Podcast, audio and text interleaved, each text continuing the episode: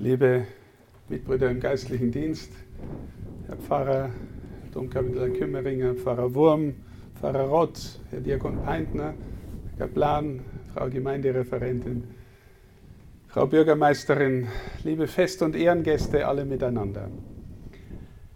Wie schön ist es, dass wir an diesem Sonntag, wo wir 100 Jahre Pfarrei Haag feiern, ein Evangelium vorgelegt bekommen, das so viel von Hoffnung spricht. Vom Senfkorn, vom kleinsten Korn, das uns das geeignet ist, ein Baum zu werden, ein riesiges Gewächs, unter dem viele Leute Schatten finden und die Vögel des Himmels nisten können. Der Herr Gläuber hat uns am Anfang eine Geschichte erzählt und ich möchte mit Bezug auf das Evangelium vor allem auf das Wort Erzählung hinschauen und damit auf das Leben von jedem Einzelnen von Ihnen und dann auch auf das Leben dieser Pfarrei. Wenn wir einander begegnen und einander kennenlernen wollen, dann erzählen wir uns gegenseitig Geschichten von unserem Leben. Und das Eigenartige ist, liebe Schwestern und Brüder, jeder wählt auf seine Weise andere Geschichten aus und gibt anderen Geschichten und Begegnungen, Ereignissen Bedeutsamkeit als jeder andere. Mich wundert es immer. Ich erzähle Ihnen ein Beispiel. Ich habe mal einige Jahre im Kloster Benedikt Beuern gelebt und davor gab es einen Bahnhof von Bichel, das war ungefähr eineinhalb Kilometer auseinander. Und ich habe einen Mitbruder, einen älteren Mitbruder gehabt, der hat in Bichel immer Gottesdienstaushilfe gemacht und ist dann in Bichel, der Bahnhof war gleich ähm, neben der Kirche oder in der Nähe von der Kirche, ist da wieder eingestiegen und in unser Kloster nach Benediktbeuern zurückgefahren. Und der Mitbruder hat auf diesen eineinhalb Kilometern offensichtlich immer Geschichten erzählt, die für ihn so bedeutsam waren, dass er sie immer gleich brühwarm erzählt hat. Und ich habe mir immer gedacht, ich fahre so oft die Strecke. Warum erlebe ich nicht solche bedeutsamen Sachen? Also er hat Leid getroffen und hat einfach dann äh, irgendwie das aufgenommen und hat dann gemeint, das ist eine Riesengeschichte und hat sie uns dann immer erzählt. Also, was will ich sagen? Jeder wertet Ereignisse, Geschichten anders, aber aus dem Ganzen ergibt sich dann eine Erzählung, deines und meines Lebens. Warum sind diese Ereignisse bedeutsam geworden und andere hast du komplett vergessen? Warum war der Mensch so wichtig und der andere nicht? Das ganze Leben, das wir erzählen, ist eine Art erzählter Sinn. Jeder von uns, Sie und ich, ist erzählter Sinn. Und die Bedeutsamkeit für unser eigenes Leben geben wir diesem, diesen Ereignissen in der Erzählung selber, meistens jedenfalls. Also ich erzähle mein Leben und wähle einige Geschichten aus, die mein Leben zu einer bedeutsamen Erzählung machen, hoffe ich jedenfalls. Sinnvollen Erzählung machen, hoffe ich jedenfalls. Und dann, liebe Schwestern, liebe Brüder, gibt es noch, also ich bin erzählter Sinn, jeder von Ihnen ist erzählter Sinn. Und dann gibt es noch gemeinschaftlich erzählten Sinn, weil die anderen gehören auch noch dazu. Jeder von uns ist Teil einer Familiengeschichte, einer Dorfgeschichte, einer Vereinsgeschichte, Geschichte eines Landes, was auch immer, wo immer Gemeinschaften zusammenkommen, sie bilden Teil unserer Identität. Und jetzt sage ich bewusst dazu, mehr oder weniger wichtig. Unter Ihnen gibt es Leute, die sind mit Leib und Seele Feuerwehrler. Sind auch welche da. Mancher mehr, mancher weniger. Unter uns gibt es Ministrantinnen und Ministranten. Mancher ist leidenschaftlicher, mancher weniger leidenschaftlich Ministrant.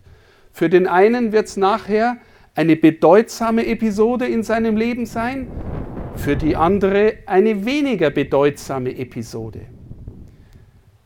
Wir erleben Dinge, Begegnungen, die bedeutsam sind und wir geben der Bedeutsamkeit auch selber noch einmal Gewicht. Wir wählen selber aus. Das heißt, wir haben auch eine Wir-Identität. Wir sind miteinander erzählter Sinn und etwas von dieser Geschichte hat vorhin der Herr Gläube erzählt in der Geschichte dieser Pfarrei. Sie ist erzählter Sinn. So, jetzt kommt der gläubige Part dazu.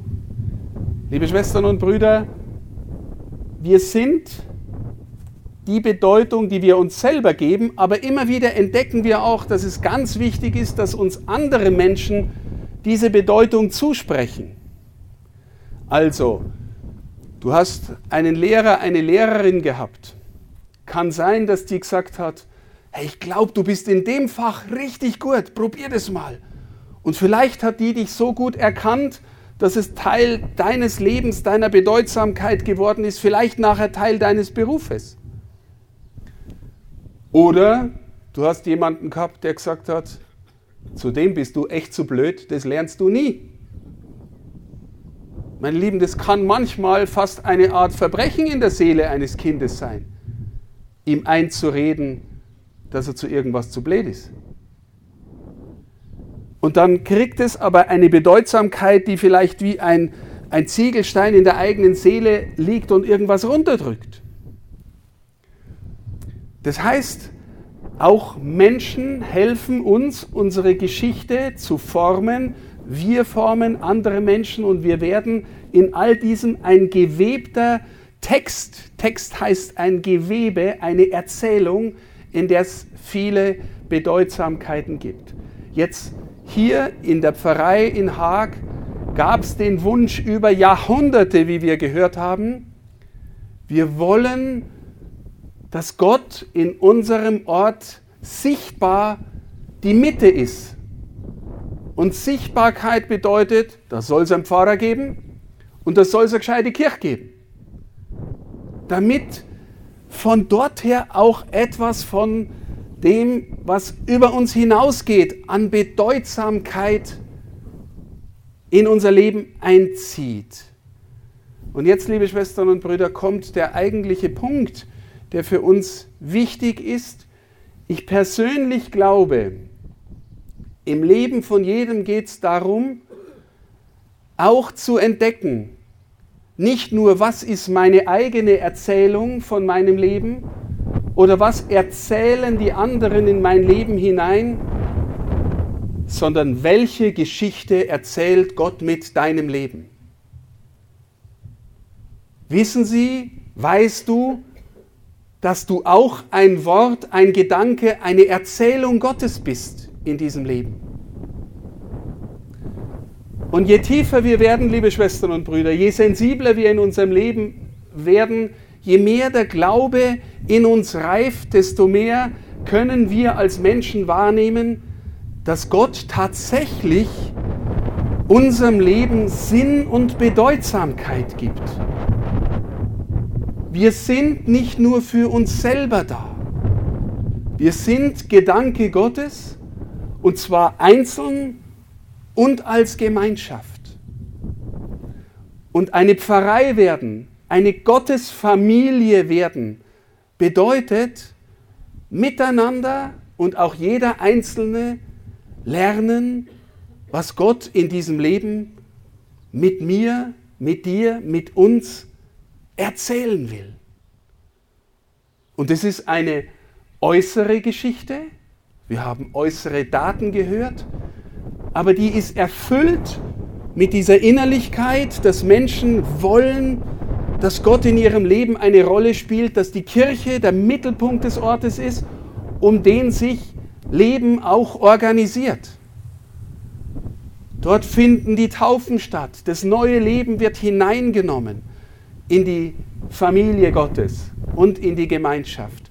Dort finden Erstkommunion und Firmung statt. Dort finden Hochzeiten statt. Dort werden Beerdigungen gefeiert, Requien gefeiert. Das ganze Leben ist hineingenommen in den Glauben, in das Vertrauen, dass Gott in unser Leben Sinn hineinspricht und Bedeutung hineinspricht. Aber jetzt, liebe Schwestern und Brüder, wir sind in einer Zeit der Krise. Und ich habe auch in der Zeitung gelesen, dass obwohl die Hagerer so sehr gekämpft haben, dass das Gebäude entsteht, die wunderbare Kirche, dass sie am Pfarrer kriegen, dass sie Pfarrei werden, trotzdem merken wir heute in dieser Zeit, in dieser Gesellschaft, das ist nimmer so wichtig. Heute ist großes Fest, heute ist der Bischof da, heute seid ihr alle da. Wie wird es nächsten Sonntag sein? Schon nächsten Sonntag. Ist es bedeutsam, dass Gott in unserer Mitte sein will und dein Leben mitformen will und Bedeutung hineinsprechen will? Oder ist uns das mehr oder weniger oder weniger bedeutend? Und da kommt jetzt was dazu, liebe Schwestern und Brüder, was wir als Menschen in Niederbayern oder in Bayern oder vielleicht überhaupt in dem, was wir Volkskirche nennen, wir sind nicht so sehr gewohnt, selber unseren Glauben zu erzählen. Wir sind, wir überlassen das, was, um was es im Glauben geht und wie man betet, überlassen wir lieber einem Pfarrer oder die, die das gelernt haben. Gemeindereferentin oder Diakon oder ja, die sollen das sagen, was man über den Glauben redet.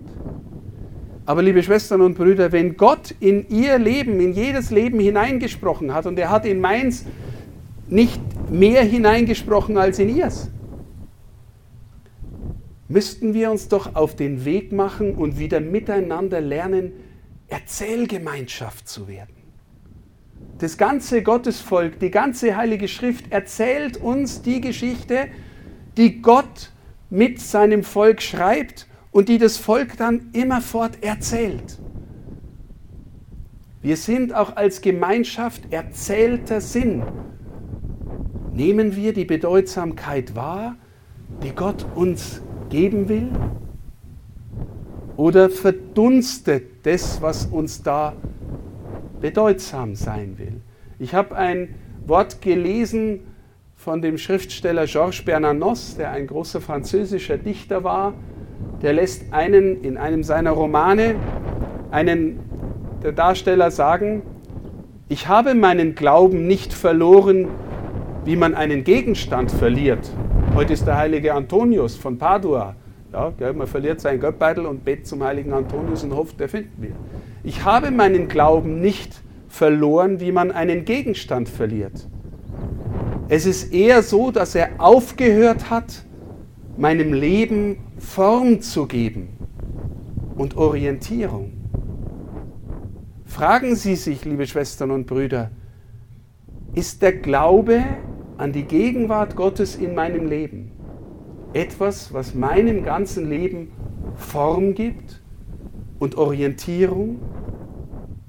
Und das ich deswegen auch formen lassen möchte von ihm, indem ich sein Sakrament feiere, indem ich sein Wort in mir aufnehme, indem ich Beziehungspflege lebe, indem ich mit ihm bete und indem wir lernen, einander zu erzählen, was Gott mit unserem Leben meint. Ich meine das sehr konkret, liebe Schwestern und Brüder. Ich darf in einer Wohngemeinschaft leben mit Menschen, die auch am geistlichen Leben interessiert sind.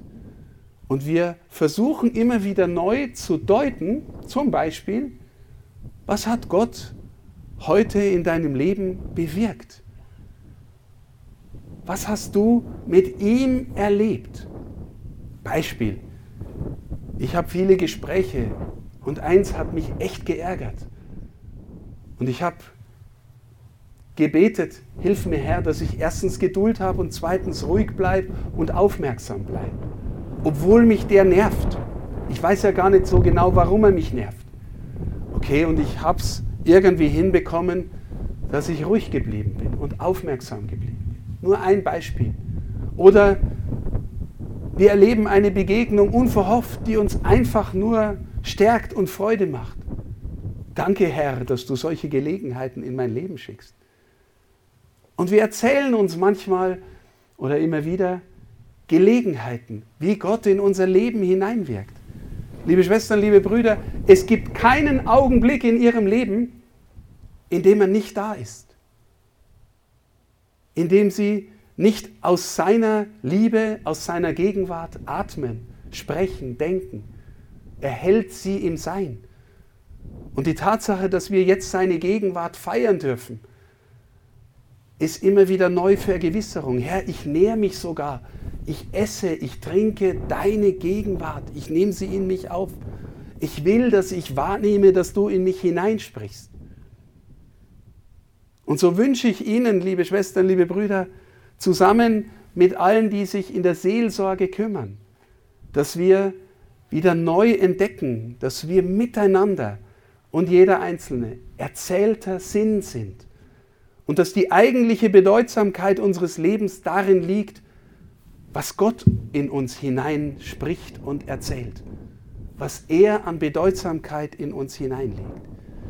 Wenn da was aufgeht, wenn jetzt jemand berührt wird und sagt, lass uns eine Gruppe bilden, eine Gemeinschaft, die, der das wieder wichtig ist, dass wir miteinander beten, dass wir unser Leben uns erzählen, dass wir miteinander Schrift lesen und vielleicht auch uns engagieren für, Leute, die wenig haben oder benachteiligt sind. Da kann es sein, liebe Schwestern und Brüder, dass das ein Senfkorn für die Pfarrei in Haag ist, aus der vielleicht ein riesiger Baum wird. Weil dort plötzlich Menschen sind, die wieder in der Lage sind, ihr Leben aus der Gegenwart Gottes zu leben, zu deuten und in die Gesellschaft hineinzuleben. So verändert sich Leben. So lernen wir Menschen zu werden, die Zeuginnen und Zeugen zu werden, weil wir nicht nur alleine die Bedeutsamkeit unseres Lebens deuten. Wir sind Gedanken, Worte, Erzählungen Gottes füreinander und für ihn dass das dann auch die nächsten 100 Jahre so weitergeht, dass wieder was wächst, dass ihr auch zueinander findet, weil ihr Familie Gottes seid. Das wünsche ich euch von Herzen und ich danke allen, die die letzten 100 Jahre, vor allem in den letzten Jahrzehnten, vor allem die, die leben, dazu beigetragen haben, dass das hier lebt und weitergeht und dass wir den Glauben bewahren, dass Gott da ist und unser Leben trägt. Amen.